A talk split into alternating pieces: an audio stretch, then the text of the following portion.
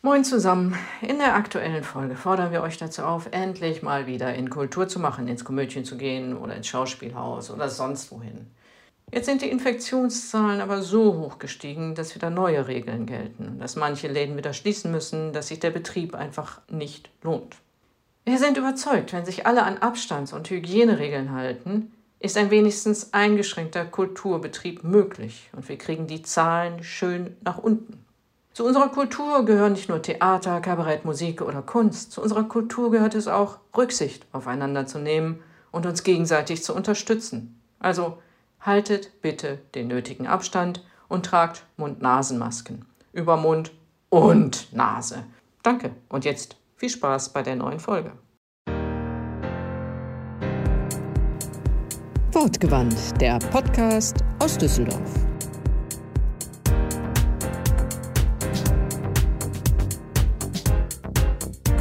Manchen Menschen hört man einfach gerne zu.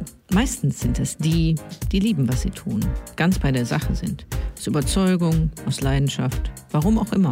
Mit diesen Menschen sprechen wir bei Wortgewandt. Wir, das sind Philipp, Shanti und Christiane. Moin Philipp. Moin Christiane. Und, wie ist es? Ja, muss, ne? Ja, ist mal schön, dass man sich so live sieht, ne? Ja, das stimmt. Aber also ich, ich stalk ja immer bei euch am Fenster. Also ich sehe dich öfters live. Ja. Ich, War das der Einstieg, den du dir vorgestellt hast?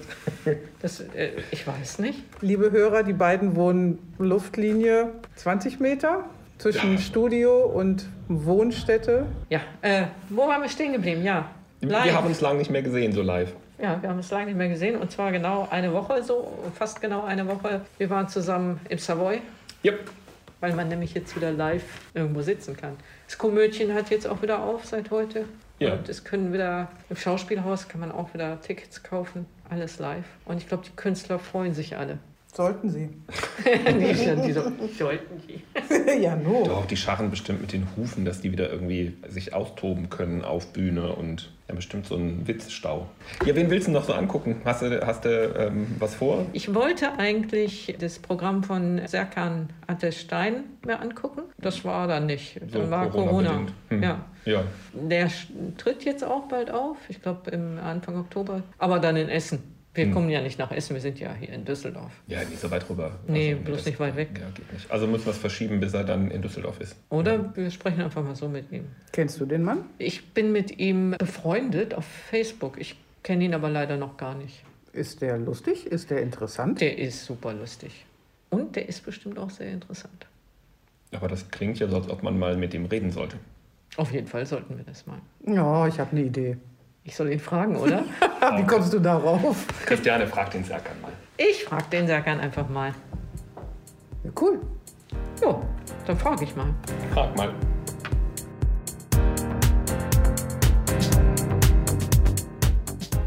Geboren im Ruhrpott, gestellt in einem katholischen Jungeninternat, verweichlicht von seiner Mutter. Das Aussehen eines bannigsten Edelmanns mit einem Bart wie Wilhelm II. Klingt komisch? Ist er auch. Unterwegs auf die ganz großen Bühnen des Landes macht er heute Halt bei Wortgewandt. Der Comedian Serkan Ateş Stein. Herzlich willkommen, Serkan. Und jetzt kommen wir zu unseren berühmten drei Fragen am Anfang. Die Fragen lauten, woher kommst du? Wohin willst du? Und wie bist du hierher gekommen? Also erstmal herzlichen Dank für die Einladung. Ne? Sehr gerne. So, fangen wir erstmal ne, mit den Formalitäten an. Ich komme aus Essen ursprünglich, wohne jetzt in Köln, aber komme jetzt gerade aus Düsseldorf-Rath, wo ich arbeite. Wo will ich hin? Auf jeden Fall weiter als Rath. Das teilst du mit vielen in Rat. Entschuldigung. Es ist so eine Frage, äh, Ort oder Ziel? Das kannst du dir aussuchen. Du Ja. kannst auch ganz philosophisch werden. damit. Ach nee, um Gottes Willen. Ich bin aktuell in so einer, ja, so einer Zwischenlösung zwischen zwei Jobs. Ähm, ich arbeite als, äh, also als Sprach- und Kommunikationstrainer ähm, im, im Callcenter und mache noch Stand-up-Comedy. Und wo will ich hin? Ich würde gerne als Stand-up-Comedian ähm, arbeiten, hauptberuflich. Das wäre mein Ziel. Und gekommen bin ich mit der Bahn. Wie sich das gehört. Mit der 701 Ja. bis Dreieck und dann den Rest gelaufen. War sie pünktlich? Ja, tatsächlich. Du kommst aus äh, Essen oder bist in Essen geboren, Genau, in Münster aufgewachsen. das ist korrekt. Wie bist du darauf gekommen, lustig zu werden? Das ist eine gute Frage. Das ist immer der Moment, wo ähm, die meisten dann immer sagen, ja, ich war eben auch schon der Witzbold äh, bei uns. Nee, bei mir war Humor äh, immer eine Überlebensstrategie. Also äh, meine Mutter sagt immer, weil wir eine ziemlich äh, verschwurbelte Familiengeschichte haben. Ähm, meine Mutter ist äh, erstmal noch in der Türkei geblieben, weil nur ursprünglich mein ähm, Opa halt äh, nach Deutschland gekommen ist, also mit dieses typische Familiennachzug-Ding. Die ist also erst in der Türkei mit aufgewachsen. Ähm, und als sie nach Deutschland gekommen ist, sind die nicht klassisch aufgewachsen in einer Familie, sondern meine Mutter ist in einem Heim äh, aufgewachsen, weil sie von zu Hause weggelaufen ist. Lange Geschichte. Sie hat dann irgendwann meine Mutter äh, entdeckt. Also ich, sie ist eigentlich meine, also, jetzt muss ich mal ganz kurz hier das, das klären. Meine Mama ist eigentlich meine Tante. Ist die Schwester von meiner leiblichen Mutter. Und sie hat mich aufgenommen, als ich sieben war, als Pflegekind und hat aber gesagt, weil ich bin in Essen geboren und aufgewachsen, bei meiner leiblichen Mutter, hat dann gesagt, wenn aus dem noch was werden soll, dann muss der desozialisiert werden aus Essen, weil ansonsten ist seine Biografie klar, wie es ablaufen wird. Und dann hat sie gesagt, weil sie Münster mal ganz schön fand, gehen wir doch nach Münster, die haben einen schönen Weihnachtsmarkt. Ja, aber es war wirklich der, der Ursprung. Sie war einmal beim Weihnachtsmarkt und äh, sagte, okay, hier hast du eine Stadt. Das hat ja mal zwischen 220 und 270.000 Einwohner, je nachdem, wie viele Studenten da gerade eingeschrieben sind. Und man kann wirklich, wenn man seine Ruhe haben will, kann man seine Ruhe haben. Wenn man Stadt erleben will, kann man Stadt erleben. Und somit war Münster wirklich die, der perfekte Ort, um sozialisiert zu werden. Eine Sache kann ich schon mal vorweggeben. Auf jede Frage, die meine Biografie betrifft, kann ich keine kurze Antwort geben. Deswegen habe ich mich irgendwann dazu entschieden, weißt du, warte, ich mache ein Comedy-Programm. 90 Minuten erzähle ich einfach, was Sache ist und wenn die dann noch Fragen haben, dann weiß ich auch nicht mehr weiter. Okay. Okay, äh, ich weiß jetzt gar nicht, sollen wir noch fragen? Ja gut, wir, wir versuchen es weiter. Also du bist, bist in Münster aufgewachsen, bist, bist auch in Münster zur Schule gegangen, katholisch erzogen auch? Ja, oder? genau, weil ähm, meine Tante, ich sage jetzt einfach mal meine Tante, dann, ähm, damit das so ein bisschen klar ist, die nachher auch meine Adoptivmutter wurde, ist in einem Heim von Nonnen großgezogen worden und hatte immer diesen christlichen Einfluss und hat mich dann auch immer diesem christlichen Einfluss äh, quasi ausgesetzt. Und irgendwann bin ich zu ihr hin und habe gesagt, ich will mich taufen lassen. Da war ich zehn. Mhm. Und sie war nicht so verwundert und dann bin ich Osternacht 97 äh, getauft worden. Und infolgedessen aus katholische Jungeninternat nach Ostbevern, das ist 30 Kilometer von Münster entfernt, gegangen worden, sozusagen. Katholische Jungeninternat. Ich habe jetzt spontan Mitleid und Nein, das möchte das, da nicht das, tauschen. Das ist ein sehr interessanter äh, Einwurf. äh, Das hat sich wirklich geändert, das, das Feedback äh, aus dem, aus dem Umfeld. Äh, Früher war es immer so, ach, ist das wie bei Hanni und Nanni und ich wäre auch gerne mal aufs Internat gegangen. Und da waren ja dann die entsprechenden Skandale in der katholischen Kirche. Und alle haben mich immer schon so betroffen angeguckt, so als hätte ich schon irgendetwas Distanzloses gesagt oder so, aber nein. Da muss ich leider enttäuschen, wir hatten kaum Priester. Der einzige Priester, den wir hatten, der war auch unser Präses, also der Schulleiter und äh, ähm, Internatsleiter in Personalunion. Und der war in seinem Schloss da, den hat man kaum gesehen. Das heißt, du bist, äh, bist du noch in der Kirche? Du bist katholisch getauft? Oh. Äh, oh, oh. Nein, ich bin ausgetreten, weil ich nicht zufrieden war, wie man damit umgegangen ist. Mhm. Im ersten Step fand ich okay, das ist erstmal ein bisschen verwirrt, äh, aber dann wurde ja auch so ein bisschen unter den Teppich gekehrt und es wurden weitere Priester, die übergriffig gewesen sind, Mhm. einfach versetzt. Und das war nach dieser Zeit, nachdem das rauskam, ohne dass da irgendwie was äh, gemacht wurde. Und dann dachte ich mir, ich finde die Werte gut, die sind aber auch in unserem Grundgesetz verankert, die äh, christlichen Werte. Ähm, ich finde auch die Institutionen gut, weil ähm, eigentlich jeden, den ich kenne, der lange auf solchen Schulen oder auf solchen Institutionen war, eigentlich ein ziemlich guter sozialer Mensch geworden ist. Aber ich stehe nicht hinter der Politik. Mhm. Und dann bin ich ausgetreten, 2012. Dass du das so genau weißt. Das hat sich auch sehr verboten für mich angefühlt, weil ich war immer sehr gläubig. Ähm, und als wir unsere Abschlussfahrt hatten, war es auch unsere äh, Jubiläumsfahrt von, vom, vom Internat. Und dann sind wir mit der ganzen Schule nach Rom gefahren und hatten wie so ein olympisches Dorf und hatten auch eine Messe im Petersdom. Und ich habe damals vor Papst Benedikt Fürbitten gelesen. Also ich bin der einzige Türke, der im, am Petersdom war äh, und wieder hin darf. Damit haben wir jetzt aber den Peak des Podcasts schon erreicht, oder? Äh, war schön mit euch. Wir, äh, wir Ja, sehen uns das beim nächsten Mal. Das ist, äh, wann bist du lustig geworden?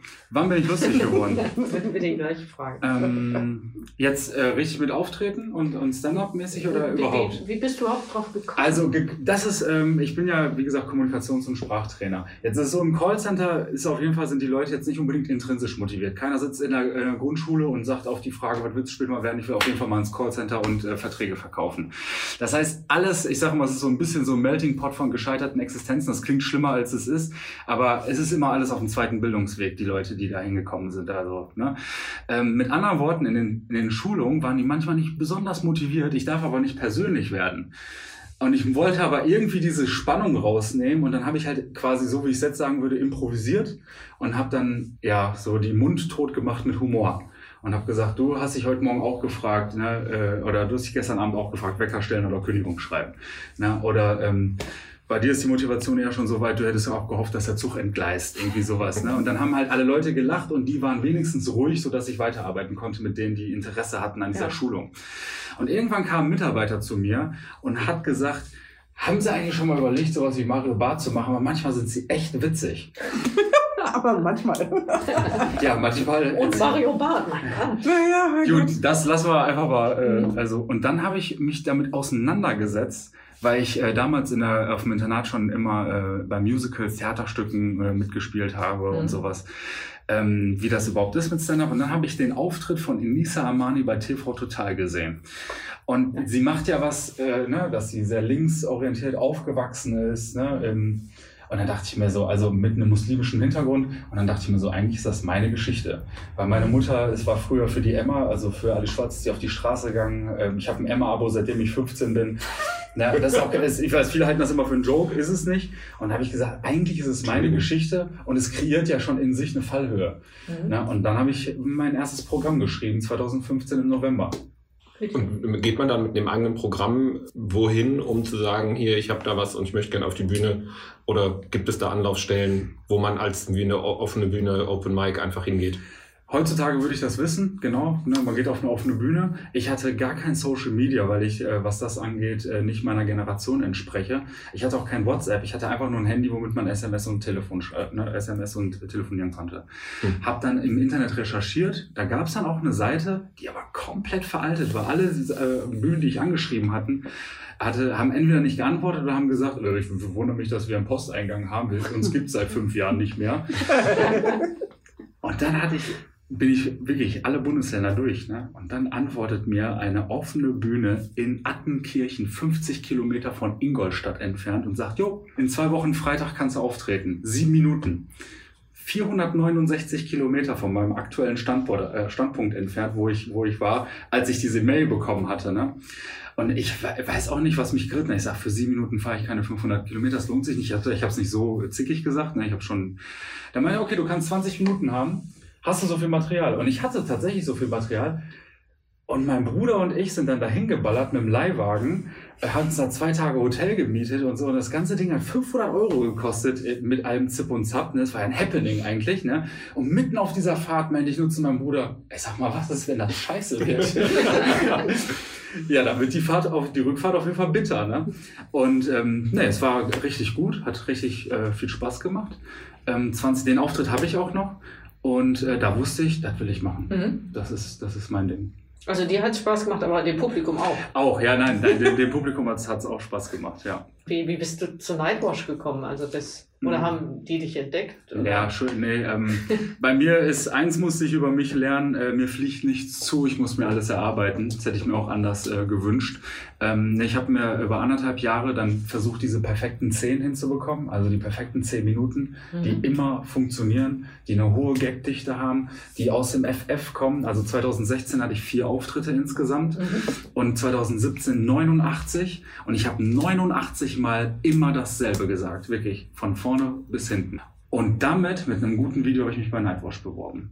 Und da war ich 2017 im Oktober beim Talent Award, den meine jetzige äh, Agenturkollegin Tané moderiert hat Mhm. damals und ähm, ich bin ins Finale gekommen und dann kamen so die ähm, nächsten Schritte. Also ich Ja. hatte die einfach ganz normal über die Seite angeschrieben mit einem Video. Dein, dein erstes Programm, mit dem wärst du ja eigentlich im Frühjahr gestartet.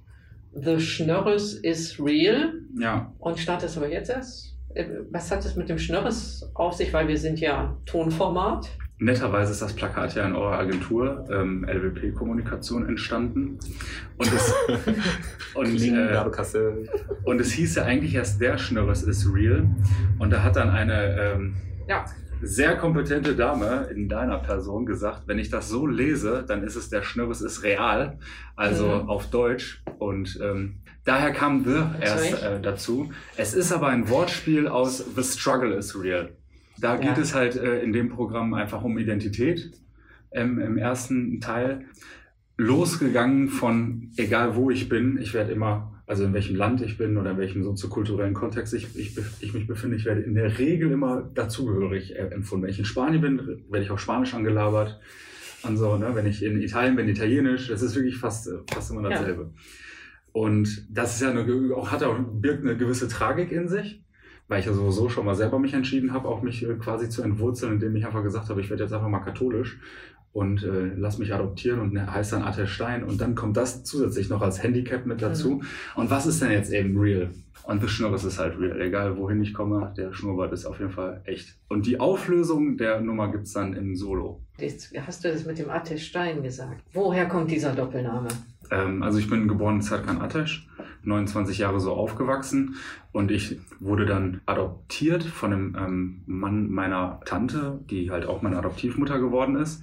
Und der heißt Stein. Und im Familiengesetz, weil ich wurde adoptiert nach den, ähm, es gibt ja zwei verschiedene Adoptionsmöglichkeiten im, im Erwachsenenalter. Also meine Geburtsurkunde ist geändert worden auch. Ich Mhm. hatte eine neue habe eine neue ausgestellt bekommen. Und da steht drin im Familiengesetzbuch, der Name muss komplett angenommen werden oder als Doppelname fortgeführt werden. Und ich wollte nicht Serkan Stein heißen. Ich fand den Bruch ein bisschen hart, um ehrlich zu sein. Und dann habe ich mich für Atterstein entschieden, weil ich einfach diese, diesen Punkt der meiner Identität, also eben Attesch, nicht abgeben wollte. Mhm. So, Und Atesh heißt auf Deutsch? Feuer. Mhm. Ja. Ja. Ja, aber aber du. Gibt es eine Entsprechung von Serkan? Ähm, Serkan, ja, heißt ähm, vom adligen Blut oder in der Umgangssprache, ich bin stolz auf mein Blut. Ich finde, das, also Jabba Dabba Doo hat, glaube ich, eine ähnliche Übersetzung, oder? Wenn man jetzt so. Ich, ich meine auch. Kommt hin. Ja. Im Mai wolltest du eigentlich die Premiere deines neuen Programms machen. Äh, Wir wissen, was kam. Und jetzt ist am kommenden Sonntag. Exakt, Ja? genau, am Sonntag ist es Hast du soweit. Premiere und in Essen. Genau, in meiner Geburtsstadt Essen in der Zeche Karl. Und äh, für mich ist das was äh, ganz Besonderes, jetzt nicht nur wegen Essen, sondern weil ich, als ich äh, kleiner war, ähm, es gibt immer einmal im Jahr so ein Multikulti-Fest um die Zeche Karl herum. Mhm. Und ich war wirklich jedes Jahr war ich, war ich da, also von fünf bis, Mhm. keine Ahnung, immer wenn ich mal in, in Essen war und dieses Fest gewesen ist. Und äh, ich durfte als kleinen äh, Ersatztermin schon mal ähm, in der Zeche Karl auf der digitalen Bühne stehen, während der besonderen Zeit, die wir alle jetzt gerade haben. Das war im Mai. Mhm. Das war drei Wochen nach meiner eigentlich ursprünglich äh, geplanten Premiere. Und da habe ich dann schon mal 30 Minuten dann alleine ohne Publikum äh, performt. Das war auch schon besonders, um ehrlich zu sein. Ja, aber wie ist das ohne Publikum? Äh, wie ein Soundcheck. Und du musst dich dann 30 Minuten, weil einen Soundcheck machst du dann ein paar Minuten, wenn es hochkommt, aber so, ja. Was ich gelernt habe an dem, an dem Tag ist, man ist dann tatsächlich abhängig durch diese Wechselwirkung mit dem, mit dem Publikum, weil diese Reaktion nicht nur vom, vom, vom Laut her wichtig ist, sondern auch, weil es meine Energie hochhält. Mhm. Wenn ich, die, wenn ich eine gute Energie zurückkriege, dann, ne, dann spiegel ich das wieder und dann schaukeln wir uns hoch. Dann können auch Wellen entstehen. Das hat, man hat ja manchmal fantastische Abende, wo das dann das funktioniert. Und so musste ich ständig meine Energie selbst versuchen, irgendwie hochzuhalten. Und es gab auch einen Moment, äh, wo ich aus der Rolle falle. Also, also jeder, der mich kennt, Mhm. hat auch gesehen, da warst du enttäuscht. Da habe ich mich so äh, was Handwerkliches, was, wo ich mich so super freue, äh, kommt was zurück. Und normalerweise kriege ich ja immer Applaus. Ja. Und da war es einfach ruhig. Und ich sehe nur den Kameramann, wie der da steht und mich da so, da so anguckt. Und ich denke mir nur so, ah, das kann nicht wahr sein. Und dann man sieht, dass ich Serkan Atterstein hier und jetzt äh, 2020 im Mai in der Zeche Karl stehe und nicht in meiner Rolle bin.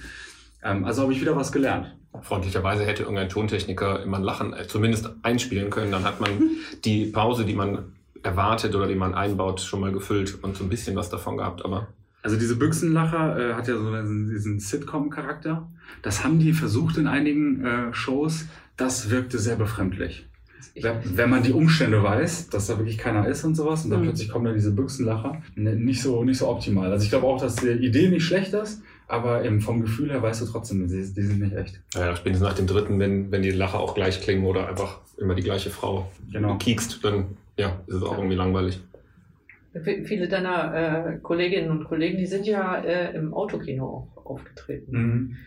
Das stelle ich mir auch total schwierig vor, wenn äh, du da irgendwie die Autos vor dir hast. Hast du das auch gemacht? Ja, das habe ich auch gemacht. Äh, Für Musiker wäre es perfekt gewesen. Ja. Na, weil die brauchen einfach nur, diese Bühnen sind einfach perfekt für Musik. Ne? Ich, ich vergleiche so ein bisschen mit Cybersex, um ehrlich zu sein.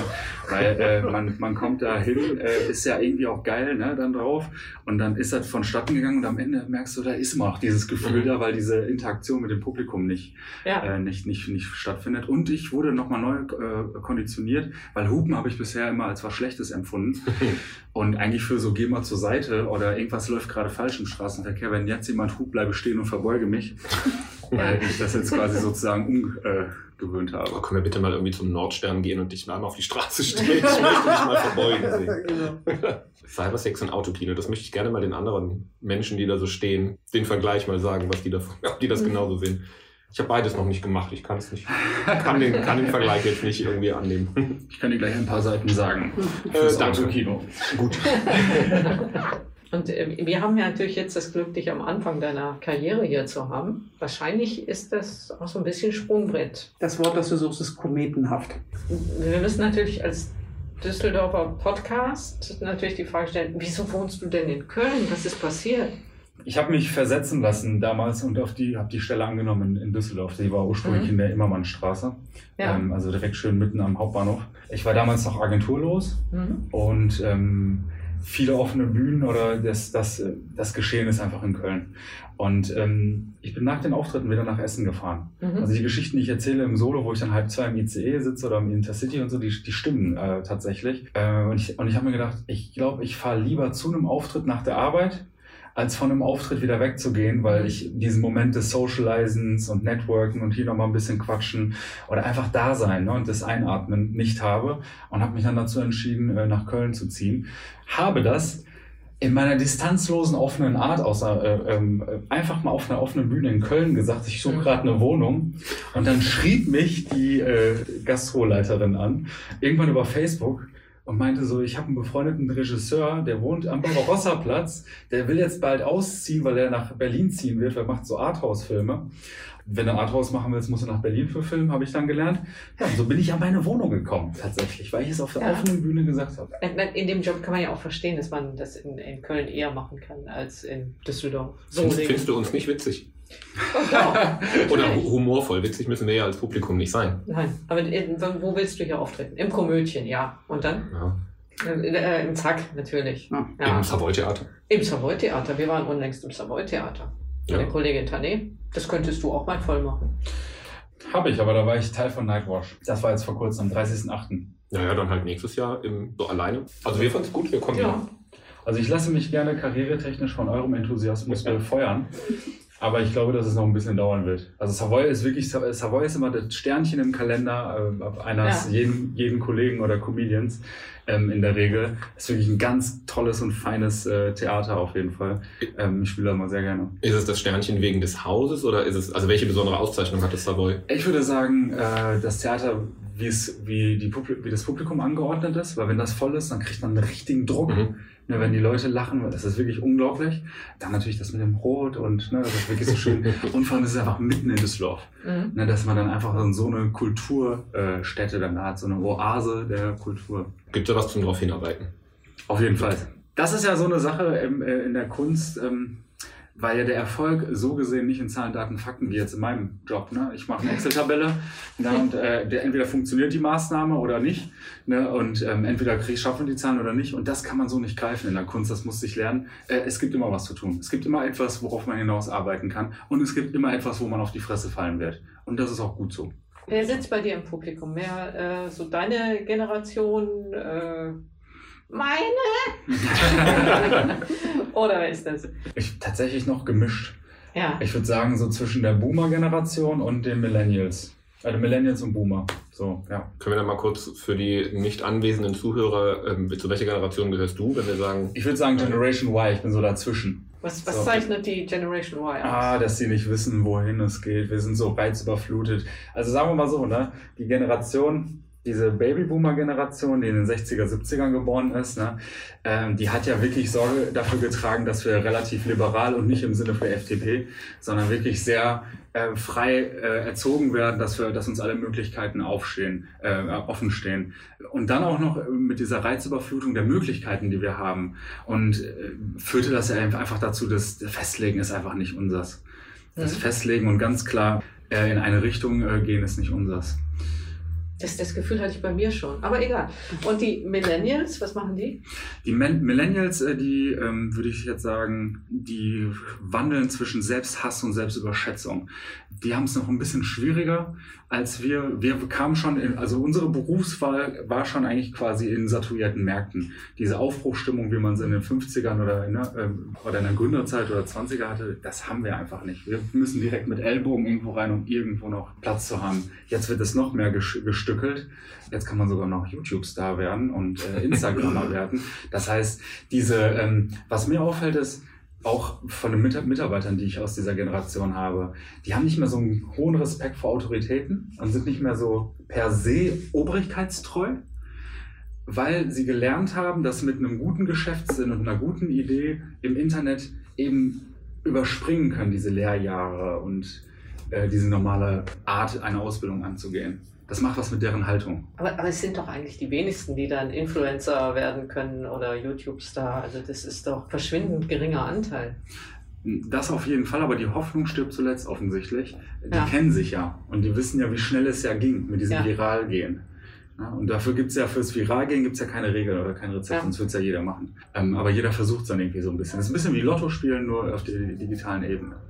Es ist ja auch kein geschützter Beruf, YouTuber zu sein. YouTube-Star ist dann das eine, aber wenn man Ja. allen äh, Modedesignern am Anfang ihrer schulischen Laufbahn sagt, du musst, wirst Modedesigner, um modezart zu werden, müssten ja alle schon wieder aufhören. Und der YouTuber versucht es ja erstmal in der breiten Masse und das kann ja jeder versuchen, anscheinend. Also ich schüttel da auch immer den Kopf, wenn ich die, den Berufswunsch sehe und höre und lese, aber anscheinend ist es einer. Ich bin ja froh, dass wir weg sind von diesem äh, Casting, äh, GNT, äh, Germany's Next Top Model und DSDS. Das war ja nochmal, da ja, begibt man sich ja noch in eine Abhängigkeit, was ja diesen, äh, den eigenen Fame äh, ja unterstützt. So haben sie, es- haben sie es ja selber in der Hand, immerhin. Ah, Das stimmt. Ist das jetzt besser oder schlechter? Ja, dann bist du wenigstens selbst eigenverantwortlich für deine Demontage. Ja, das stimmt. Jeder blamiert sich so gut er kann. Aber um noch einmal was zu den äh, Millennials zu sagen, es gibt aber einen deutlichen Unterschied äh, zu, den, zu den Ys. Und zwar ähm, die Informationsbeschaffung, die ist viel freier, als wie wir es noch machen. Also ich gucke tatsächlich noch Tagesschau ne, und gehe da mal auf dpa oder Reuters oder sowas, um mir da noch mich anzufüttern. Die haben jetzt Rezo und haben halt wirklich Meinungsführer, die ähm, tatsächlich auch eine, ähm, eine Plattform haben. Und ähm, somit auch der, der hiesigen Medienlandschaft ja auch so ein bisschen die, die Macht, nicht jetzt, aber es könnte halt so einen Machtwechsel geben, weil, äh, weil die einfach keine Abrufe mehr haben werden in Zukunft. Die setzen, die, die gucken sich keine Tagesschau an und ähm, beziehen ihre Infos daraus. Da versuchen die, die äh, Medien, die etablierten ja irgendwelche neuen Formate, Instagram-Formate. Die Rheinische Post hat gerade im Sommer eins gemacht. Es gibt auch irgendwelche Nachrichtenformate vom Bayerischen Rundfunk, glaube ich, Mhm. auf Instagram und so weiter. Ich frage mich dann nur, es gibt ja auch in der Boomer-Generation inzwischen viele, die sagen, ich traue den etablierten Medien nicht, ich informiere mich lieber selbst und die glauben wirklich jeden Scheiß. Wirklich. Und ist es bei den Millennials auch so oder können die mit den Medien besser umgehen und wissen, was sie glauben sollen oder nicht? Ähm, das finde ich eine sehr gute und sehr inter interessante Frage. Was mir aufgefallen ist, weil das, das habe ich noch nicht herausgefunden, das ist aber auch für mich ein wichtiger Punkt, weil das natürlich eine wichtige Achse ist, inwieweit sich äh, Meinungsmache und Medienmacht ja auch entwickeln kann. Was mir aufgefallen ist, wenn die eine Meinung haben, lassen sich davon nicht mehr abrü abrücken. Die holen sich irgendwas, was sie gut oder was sie schlecht finden. Kann auch jemand sein wie im Rezo und dann bleiben sie dabei und lassen sich nicht mehr mit Argumenten irgendwie, ein, Überzeugen. irgendwie reinreden oder so. Ja, das scheint was Men Menschliches und nichts Generationenbezogenes zu sein. Und das finde ich auch wieder, genau, das finde ich auch wieder interess Mhm. interessant, dass manche Dinge dann doch gleich bleiben mit anderen Voraussetzungen und einfach Ja. im anderen Kontext. Äh, mir mir ist ja lieber, die glauben jetzt Rezo, auch wenn es sicherlich was zu kritisieren gibt, aber Rezo ist mir deutlich lieber als äh, KenFM. Ja, Ja, auf jeden Fall. etablierte Medien wären mir noch lieber. Ich habe ja immer die Hoffnung, dass es irgendwie sowas, so ein Erwachsenending ist, dass man einfach irgendwann anfängt, Zeitung zu lesen, die richtigen Zeitungen, und dass einem klar ist, dass man Oder nicht, digital. nicht aus äh, irgendeinem, dass man nicht irgendeiner Person als Leitfigur und Wissensbeschaffer folgt. Also das wäre ja traurig, wenn man das macht. Ähm, das ist ja dadurch, dass wir jetzt ja sichergestellt haben durch, durch die sozialen Medien, dass es ja einfach, es gibt ja keinen Superstar mehr auch. Ne? Es gibt ja sowas wie Madonna oder ähm, ne, diesen einen und das gibt es in allen verschi verschiedenen Bereichen. Das gibt es bei den Meinungen nicht, äh, sondern man extrahiert sich das von äh, vielen verschiedenen kleinen Momenten und bildet man sich dann so eine Gesamtmeinung. Was ich aber hier interessant finde bei, den- bei den Millennials im Vergleich, also da haben wir es echt verkackt in der Generation Y. Sie gehen wieder auf die Straße und haben jetzt Fridays for Future gemacht. Ne? Also sie haben ja auch schon was Gutes aus ihrer Meinung. Also sie sind nicht nur damit beschäftigt, äh, irgendwelche Selfies und vorm Spiegel zu, zu stehen, sondern sie sind auch äh, engagierter, als wir es waren in unserer Generation. Habe ich so ein bisschen das Ja. Gefühl. Und sie demonstrieren irgendwie äh, für was Sinnvolles, während ich, wenn wir nochmal zu dem Vergleich zu den Boomern oder auch vielleicht auch Generationen Golfern zurückkommen, die auf die Straße gehen und sagen, äh, ich möchte keine Maske tragen, wo ich dann denke, das ist, scheint mir die pure Unvernunft zu sein. Während die Klimademos haben ein sinnvolles Ziel. Ich glaube, ich würde aber, glaube ich, den einen die äh, Unterscheidung machen, dass die Fridays for Future Demonstranten nicht die sind, die oder, äh, zu der Generation gehören, aber nicht die gleichen sind, die äh, Selfies machen und Influencer werden wollen. Ich sehe da keine Überschneidung, wenn ich mir die so anschaue. Aber das Gute ist ja ausgehend dann jetzt von, wenn das diese Verteilung wäre, dann wären ja zumindest, man hat ja manchmal das Gefühl, das sind ja die Leute, die irgendwann unsere Rente zahlen, zahlen sollen. So, So ne? alt bist du noch gar nicht, sowas zu sagen. Ja, aber man, man denkt ja schon irgendwie ein bisschen weiter und denkt okay, es gibt aber immerhin noch Leute, die auch nochmal weiter Ja. als äh, vor den Spiegel gucken Das stimmt. und ein bisschen nach vorne blicken und dann beruhigt einen das dann auch, äh, auch wieder, finde ich. Weil diese Selfie-Generation, ne? früher hieß es ja in ASI-TV noch, ne, guck dich mal an, jetzt heißt es nur noch auf Instagram, guck mich mal an. und das ist ja schon sehr eine kleine Echokammer. Na, und wie willst du jemanden so erreichen, der sich in, der sich in so eine kleine Bubble äh, begibt? Ne? Ähm, ich glaube, der Hauptunterschied in äh, Medien, im Internet ist ähm, die Implementierung von Algorithmen. Man kriegt ganz schnell das Gefühl, dass alle diese Meinung haben, die man selber hat. Mir ist das aufgefallen dadurch, als äh, die AfD äh, bei den letzten Bundestagswahlen eben halt die, äh, den guten Schnitt gemacht hat, leider, äh, habe ich mal geschaut über Facebook, wer von meinen Freunden ist, äh, hat die Seite geliked. Und bin dann ne, auf verschiedene andere Seiten gegangen und bekam am nächsten Tag äh, also von Reichsbürgern äh, Vorschläge und, und ich war sofort in diesem Algorithmus drin. Ne? Das heißt, ich musste dann tatsächlich diese Leute entfernen und schnell wieder andere Sachen mir anschauen. Ansonsten wäre ich in der Bubble gewesen. Mhm. Und äh, ich glaube, das ist auch super gefährlich. Aber es ist auch menschlich, man möchte unter sich sein. Gleich und gleich gesellt sich gerne. Und deswegen funktioniert es auch so gut. Ja. Ich, ich schaue mir gerne äh, abstruse Meinungen zwischendurch an. Oder Meinungen, die ich für abstrus halte, die mögen ja andere für total sinnvoll halten. Also ich gucke mir das gerne schon an. Ich kann mich halt nicht zurückhalten, nicht zu kommentieren und nicht zu streiten oder den Leuten mit dem Baseballschläger kurz mal das Denkvermögen anzukurbeln. Das ist immer so ein bisschen schwierig äh, und frustrierend dann, mir das anzugucken, wenn man ja weiß, man kann da jetzt nicht irgendwie eingreifen und sagen, ah, denk mal nach, ein bisschen länger nachdenken als heute Morgen und versuch's nochmal. Aber du, du kommentierst ja ganz viele und widersprichst ja ganz vielen. Ich Ich weiß kann nicht. halt so vieles, so viel Dummheit nicht unkommentiert an mir vorbeiziehen lassen. Es tut mir leid. Das ist das Lehrerkind in mir. Drei, drei Kilometer Saum nähen ist nicht so wirklich kognitiv anstrengend und dann kann man sich mal gepflegt mit dem Corona-Schwurbler streiten. Das ist so ein schöner Ausgleich. Da gibt es, kann ich einen interessanten Vortrag von. Ich bin ein Riesenfan von Vera F. Birkenbiel, ist äh, so eine Geisteswissenschaftlerin, die leider verstorben ist. Die hat aber super die epische Vorträge auf YouTube, die man sich angucken kann. Und eins ist davon, äh, wo es- genau darum geht, äh, ähm, warum sind alle Menschen so dumm? Das ist extra schon so Clickbait-mäßig, aber da geht es genau darum, warum wir das so em empfinden. Und dann macht sie am Anfang so eine Umfrage und sagt so, schreiben Sie bitte das erste auf, was, was Sie denken. Die, die Welt ist voller und wirklich alle Leute in dem Saal, das sind alles Intellektuelle gewesen, schreiben Idioten, Arschlöcher, Dumme. Also es gibt kein irgendwie, die Welt ist voller äh, Hoffnung oder, ne, oder irgendwie, keine Ahnung. Es schreiben echt wirklich alle, also jeder denkt das tatsächlich von dem anderen oder ähm, von seinem Umfeld.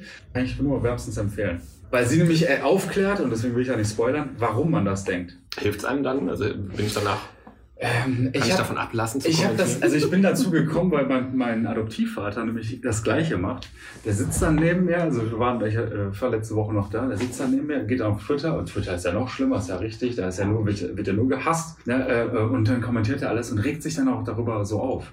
Ne, und versucht dann mit Argumenten dann eine Ideologie zu, äh, ja, irgendwie umzuwerfen oder sowas übers Internet. Das sind schon ziemlich schwierige Kanäle, um jemanden zu erreichen. ja, gar nicht. Ähm, Also ich glaube, es geht nicht so einfach. Ich habe immer nur die Hoffnung, dass wenn man, wenn, äh, ich will nicht diesen einen oder diese eine äh, bekehren, aber wenn fünf andere lesen, dass sie nicht alleine vernünftig denken und vielleicht beim nächsten Mal, wo es wirklich wichtig ist, dann auch das Maul aufmachen. Also es ist ja wurscht, ob da jetzt jemand diskutiert bei Facebook, ob man eine Maske trägt oder nicht. Aber ähm, ich diskutiere noch viel lieber über irgendwelchen menschenfeindlichen, homophoben Äußerungen und wenn dann einfach jemand liest, okay, ich bin da jetzt nicht alleine in meiner Meinung, da ist jemand anderes, dann hilft es vielleicht. Bestimmt ist das meiste davon äh, vergebene Liebesmühe. Hast du denn die Erfahrung gemacht, dass jemand dir da drunter geschrieben hat, hör mal, ey, danke, auch irgendwie vielleicht mal Artikel oder sowas, die äh, was anderes sagen und dass sie sagen, irgendwie danke, das war... Ich habe das von meinem persönlichen Umfeld dann ähm, offline gesagt bekommen, dass sie es bemerkenswert im positiven wie negativen Sinne finden, dass ich da jedes Mal was kommentiere und fragen sich dann auch, warum machst du das eigentlich, so viel zu anstrengend? Aber dann auch jetzt gerade vor zwei Tagen noch von einer Kundin gesagt bekommen, finde ich gut. Man sollte dafür, also ich würde da auch was sagen, aber ich kommentiere nie auf Facebook. Aber ich lese das und es freut mich, dass, da, dass du da was sagst. Dass jetzt, ne, wenn die eine Kundin das sagt oder die eine Person, die ich kenne, das sagt, das jetzt ausreichend ist. Aber es macht ja auch ein bisschen Spaß hier. Ja, tu nicht so, Christiane, wir haben schon des öfteren Wortgefechte ich, gemeinsam. Ja, ja, genau. Komm doch mal gucken, da spricht wieder einer und dann unterhalten wir uns gemeinsam mit dem. Und wie durch ein Wunder hören die dann immer auf zu reden. Ja, das schön Ja, ja, aber ich kriege ich krieg dann auch, äh, ich kenne das, ich kriege so einen Kommunikationsstau, wenn ich dann nichts sage. Und das ist ja auch nicht schön. ja für, für dich jetzt erst recht nicht. Nee. So rein beruflich gesehen. Rein beruflich. Ich, Kommen wir zum Gast zurück. der Gast? Oh, der Gast ist noch da. Wie ist denn, wenn ich, also wenn du sagst, du bist katholisch aufgewachsen, ich stelle einfach mal die Ja, Frage, wenn du ähm, da katholisch geprägt aufgewachsen bist, ich überlege so, wenn mein Vater von mir hört, ich werde jetzt Stand-Up-Comedian, dann hätte der freundlich genickt und dann wahrscheinlich das Gespräch eingestellt. Ähm, Gibt es da ein Feedback drauf? Ja, gibt's. Äh, mir wurde eigentlich angeboten, noch äh, ein Studium anzugehen und das zu finanzieren, sozusagen. Dafür hätte ich dann halt nach Münster ziehen können und dann wäre ich halt drei Schritte zurückgegangen, ne? Kleine Wohnung, Studium und hätte aber dieses Unileben, das Campusleben, was ich eigentlich mir mal gewünscht hatte, ähm, dann leben können. Ähm, ja, aber es fühlte sich irgendwie nicht richtig an für mich und für das, was ich wollte für mich. Dann war auch so ein bisschen, gut, dann mach du mal. Und meine Mutter ist auch, wie soll man sagen, die akzeptiert das. Die interessiert sich auch sehr viel. Die äh, hat sich mit den Kollegen in der, in der Szene, auch die professionell das macht, sehr auseinandergesetzt und guckt da mal, äh, ob was, was für ein Format für mich passen könnte und sagt, das könntest du doch bestimmt auch machen. Das finde ich ein bisschen süß. Ähm, aber in der Regel, wenn ich Auftritte oder so, Solo-Vorstellungen hatte oder, oder jetzt habe, kriege ich von ihr nicht viel mit. Von meinem Adoptivvater ist es ein bisschen was anderes. Ich, hab, also, ich hatte jetzt äh, Geburtstag vor ein paar Tagen und da stand ähm, im, in der Karte drin, von wegen, dass er gut findet, dass ich und dass er stolz darauf ist, dass ich mir, mich entschieden habe und da wirklich jetzt Gas gebe. Ne? Dass ich etwas gefunden habe, wo ich halt meine ganze Leidenschaft mit rein, äh, reinlege.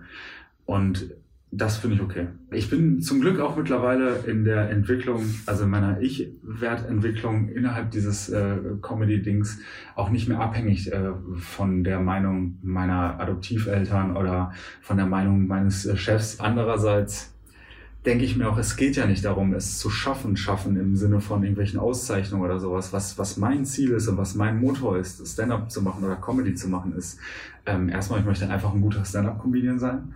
Alles mit allem, was dazugehört. Ne? Gutes, gute, relevante Themen, runde Nummern, gutes Handwerk, äh, gut funktionieren können. Ähm, ich würde gerne einfach auch mal was durchziehen, weil auch ich bin ja im Callcenter gelandet, ne, auf dem zweiten Bildungsweg sozusagen zur Überbrückung. Ne? Ich überbrücke jetzt seit zwölf Jahren. So, ne? Und ich würde ganz gerne einmal mal etwas, was ich mir zum Ziel genommen habe, was ich aber auch liebe, einfach auch mal ins Ziel bringen. Und das wäre jetzt für mich, äh, davon leben zu können, ein ganz klare, äh, klares Alleinstellungsmerkmal zu haben oder ein, ein Merkmal zu haben, zu sagen, okay, der steht dafür, dann wäre ich schon absolut mit zufrieden, wirklich. Aber das sind ja auch gute Voraussetzungen, das zu tun oder Ziele zu haben bei etwas, was man liebt. Also ich glaube, das ist eine ganz klare Voraussetzung und dass man das macht. Du hast eben gesagt, das Handwerk, oder du hast jetzt mehrmals von, ähm, vom Handwerk gesprochen. Ja. Wo lernt man das Handwerk und wie lernt man das? Ähm, erstmal muss man das anerkennen, dass es eins ist. Das ist nicht einfach so, ne? Oh, der ist auch einfach ein witziger Typ, hört man ja. In der, in der Regel geht man aus dem Programm und sagt, das ist ja auch der Herze, ne? das war aber ein witziger Typ. Aber was dahinter steckt, ist ja wirklich, äh, ja, Schreibkunst tatsächlich. es ist kein Zufall, dass die Leute lachen. Ja, ich äh, sage etwas, äh, baue den, den Gag sozusagen auf und es muss ja alles klar sein, damit mhm. es auch dann funktioniert. Wie viele von den Kollegen kann man das sagen? Schreiben die alle ihre, ihr Programm komplett selbst oder ab welcher Stufe hat man dann die Autoren im Hintergrund? Das kann ich, äh, kann ich, kann ich nicht so richtig sagen. Also nicht, weil ich es nicht sagen will, sondern ähm, ich glaube, das ist ein bisschen verschieden. Ich glaube, es gibt Leute, die sind von vornherein ein Produkt Ne, die werden da hingebracht, ne, es wird irgendwas in denen gesehen und äh, es gibt Leute, die äh, versuchen so viel wie es geht selbst zu mhm. machen. Ich glaube, ab einem gewissen Level, aber mit denen habe ich dann auch keinen Kontakt, ist es halt schwierig, wenn ich mir Terminkalender anschaue, plus die Intensität, die man eigentlich dahinter setzen muss, um ein Programm sich zu erarbeiten, kann ich mir schwer vorstellen, dass es umsetzbar ist. Ja. Also wenn man dann 300 Termine, 200 Termine hat, dann, dann willst du mal was schreiben. Wo will auch der Input dann für das neue Programm herkommen, wenn man nur ähm, von Termin zu Termin hetzt? Genau. Wie ist denn eigentlich der Unterschied zwischen Comedian und Kabarett? Ah, die Frage der Fragen. Ja. das ist so eine blöde Boomer-Frage. Ich würde jetzt einfach mal sagen, ähm, Kabarett ist doch eher politisch und immer relevant. Ähm, und man bekommt oft einen Haltungsapplaus ähm, und nicht unbedingt den Lachapplaus. Das würde ich jetzt sagen. Also da hat man den, wenn man irgendwas gesagt hat, was äh, sinnig ist, ne, irgendwie dann klatscht man, aber man hat nicht gelacht. Pispas? Ja, Pispas. Pispas natürlich von der äh, anderen Seite. Mhm. Ähm, Dieter Nuhr ist ganz besonders nicht auf Lachen ausgerichtet. Jetzt ist noch die Frage, ob man ihn mag oder nicht. Das lasse ich mal dahingestellt sein, aber das ist so ein Haltungsklatsch für meine Haltung. Alter. Genau. Nazis sind scheiße, ja gut, dann klar, sind Nazis ja. scheiße. Ne? Ja. Das ist auch die falsche Zielgruppe, da sitzen ja wahrscheinlich keine Nazis. Die also ja. So, ähm, ja, das würde ich eigentlich so sagen, im, im Kern ist das der Unterschied. Ähm, und mein Ziel wäre es, gesellschaftlich relevante Themen als Comedy aufzubereiten. Das ist ein anderer Zugang, wie man die Nummer aufbaut.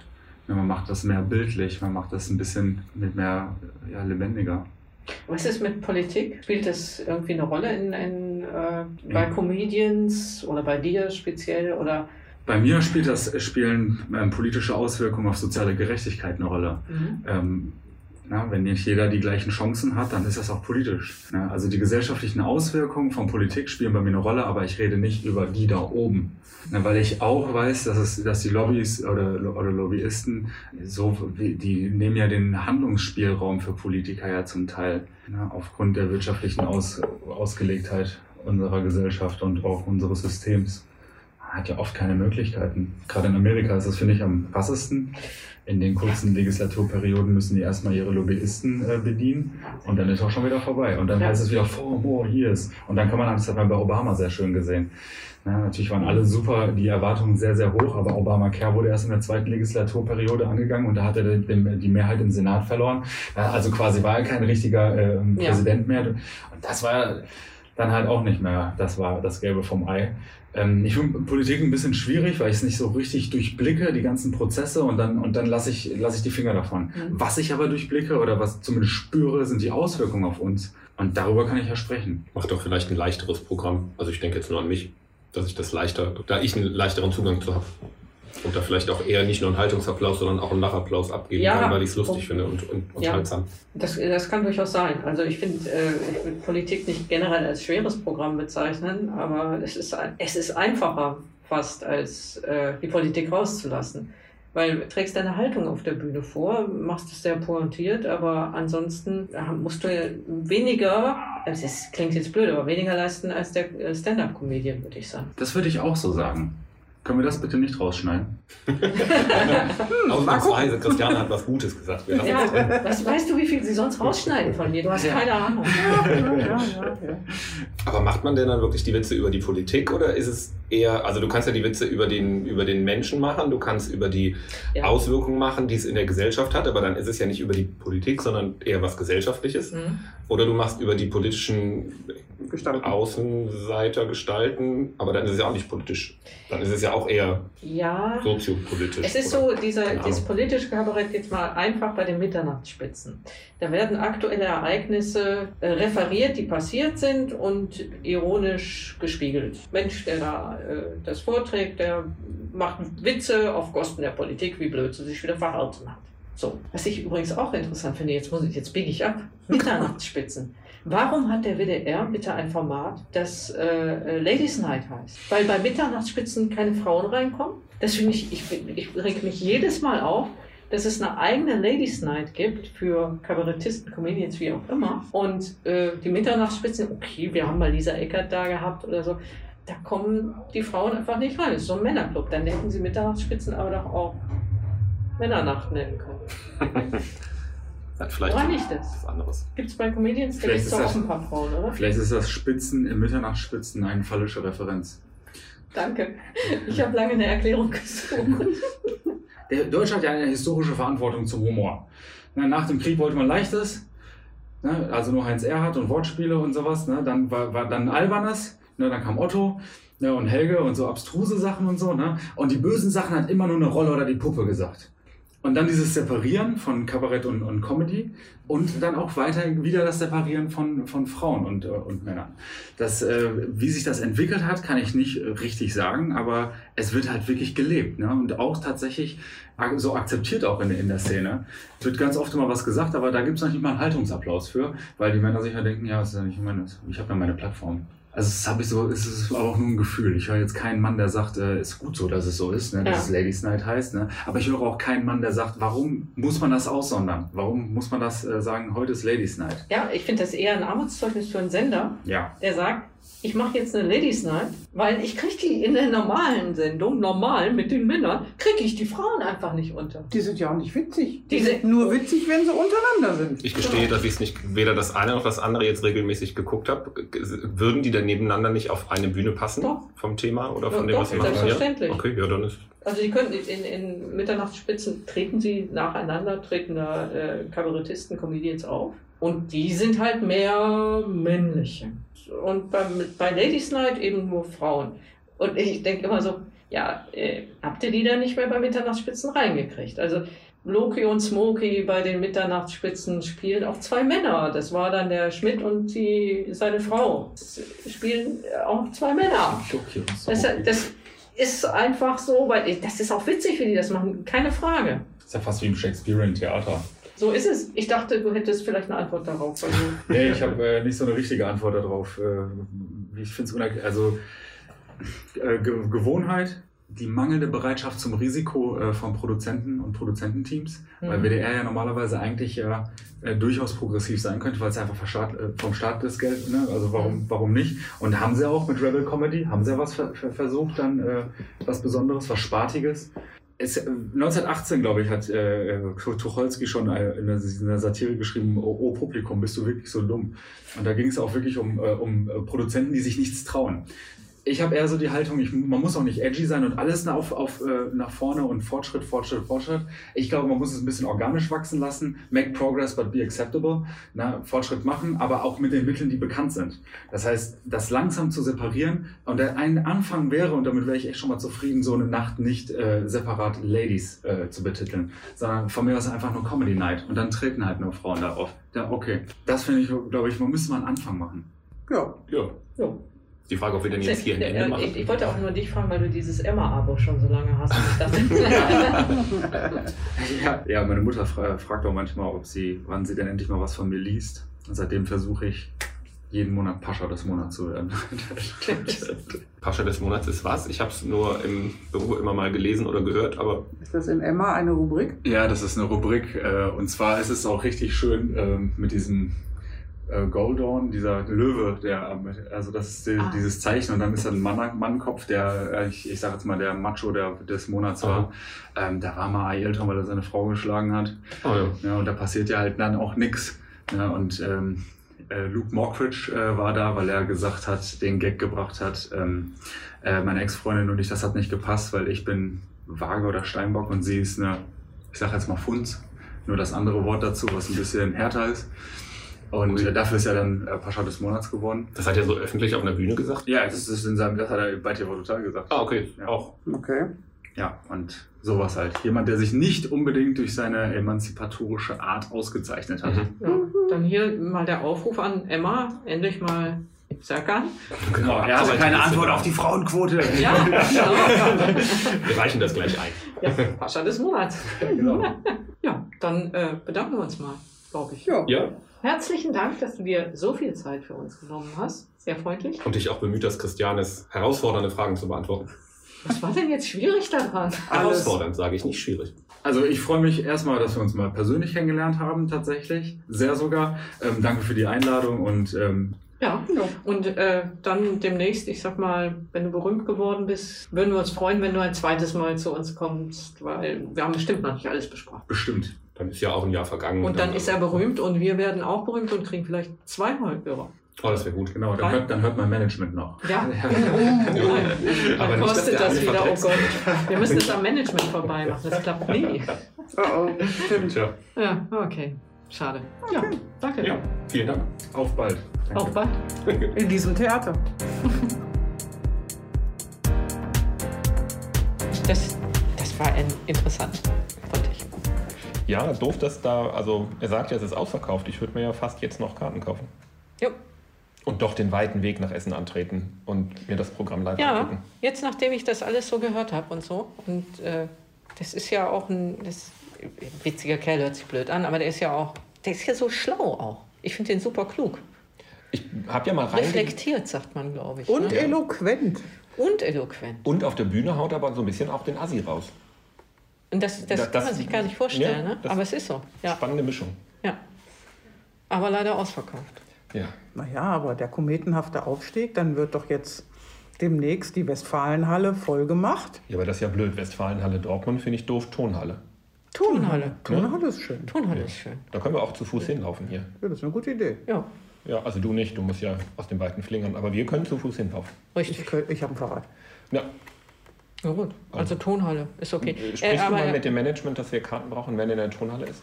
Du kennst sie doch. ja, Ja, gut. ich glaube, da kriegen wir Gästekarten. Perfekt. Ja, super. Und dann könnten wir uns für unsere Hörer ja noch vielleicht ein Kärtchen Ja. irgendwann. Irgendwann. Wenn, Genau. wenn wir jetzt immer anfangen, Gewinnspiele am Ende zu machen. In Folge 425 können wir dann nächstes Jahr Karten für die Tonhalle gewinnen. Ja, Ja. das würden wir dann auch auf jeden Fall machen. Ja. Das ist doch eine schöne Idee. Ja, bis Und bis, ja, bis dahin dahin. kann man ja einfach mal ähm, ihn so verfolgen, weil wir haben ja bestimmt auf unserer Seite eingeblendet, ähm, Ja, wo man ihn Fall. noch sieht und Ja, wo man ihn findet, wie man ihn findet. genau. Und bis dahin könnt ihr ja in ganz viele andere Theater- und Event-Locations hier gehen, die jetzt wieder alle aufhaben. Genau. Unterstützt, unterstützt, unterstützt die Kultur. Genau. Geht mal ins Komödchen oder ins Schauspielhaus, in die Komödie. Hm. Ins Tag. Wenn irgendjemand irgendwas weiß, schreibt uns. Genau. Ja. Oder geht am besten direkt hin. Kauft Ja. euch Karten. Genau. Wo immer- Macht, macht in Kultur. Geht ins Museum. Oh ja, geht ins Museum. Kauft euch einen Zeitslot. Was man dieser Tage so alles kaufen kann. Ja, ich sag es dir. Wie groß ist der Side-Slot? Wie schnell werde ich durch die Ausstellung gejagt? Ähm, ich glaube, der war jetzt hier bei der Ausstellung vom Thomas Ruf äh, eine Stunde. Oh, das reicht das vielleicht. Das reicht. Ja. Naja, in diesem Sinne. Ja, macht mal in Kultur, ja? Ja, Genau. raus vom, ab, hoch vom Sofa, ab ins Museum, ab auf die Bühne. Jo. Dann Dann, viel Spaß. Wir gehen dann jetzt auch mal und machen den Kultur. Macht mal in Kultur. genau. Genau. Tschüss. Bis dann. äh, Tschüss.